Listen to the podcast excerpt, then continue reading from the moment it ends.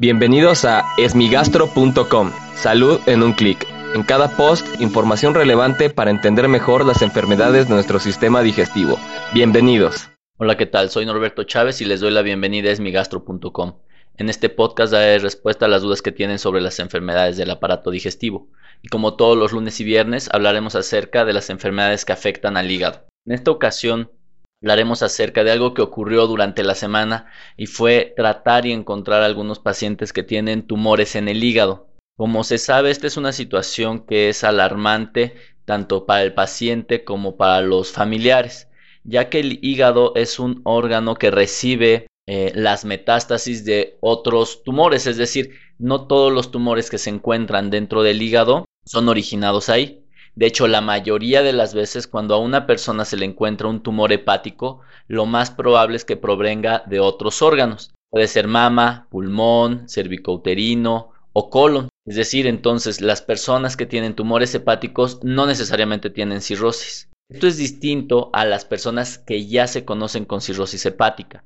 En este caso, las personas con cirrosis hepática tienen un riesgo aumentado de tener tumores hepáticos. Esto se debe al efecto que tiene el daño crónico en el hígado que condiciona una alteración en las células que lo conforman y esto favorece una producción aumentada de tumores. Ahora bien, una vez que se conoce a una persona que tiene un tumor hepático, pues lo primero que se debería de saber es si padece o no de una enfermedad hepática, es decir, de cirrosis hepática. Si no padece cirrosis hepática, lo que se tiene que hacer es buscar el origen de este tumor, ya que es poco probable que haya nacido eh, en el hígado.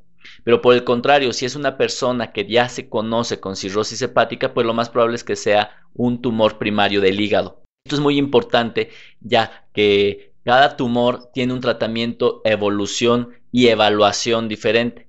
Por lo tanto, no todos los casos deben ser tratados del mismo modo. Lo general, estos tumores se pueden diagnosticar ante la sospecha clínica, es decir, ante dolor abdominal, ante pérdida de peso, alteración en las pruebas de la sangre que evalúan la función hepática y se pueden detectar a través de un ultrasonido.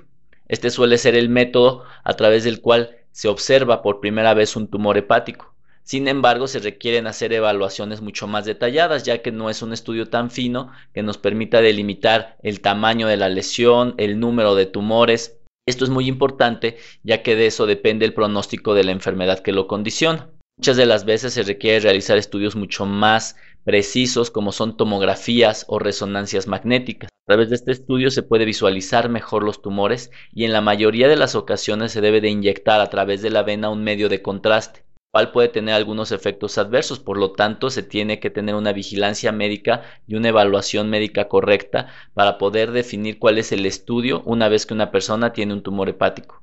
Duda este es un escenario difícil, pero no todos los tumores hepáticos se comportan de la misma manera e incluso algunos pueden ser curados.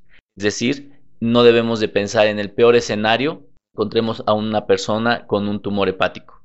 Agradezco mucho a todos los pacientes que en esta semana vimos con esta alteración y si tienes alguna duda te invito a que escuche los episodios previos y si aún tienes algo que no te haya quedado claro en el sitio web esmigastro.com encontrarás un formulario a través del cual puedes enviarnos tu pregunta.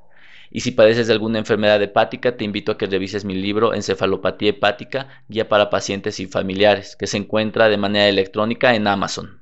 Gracias por haber escuchado este post. Si la información les fue útil, compártanla. Hagamos que más gente esté informada. Los esperamos en el próximo podcast.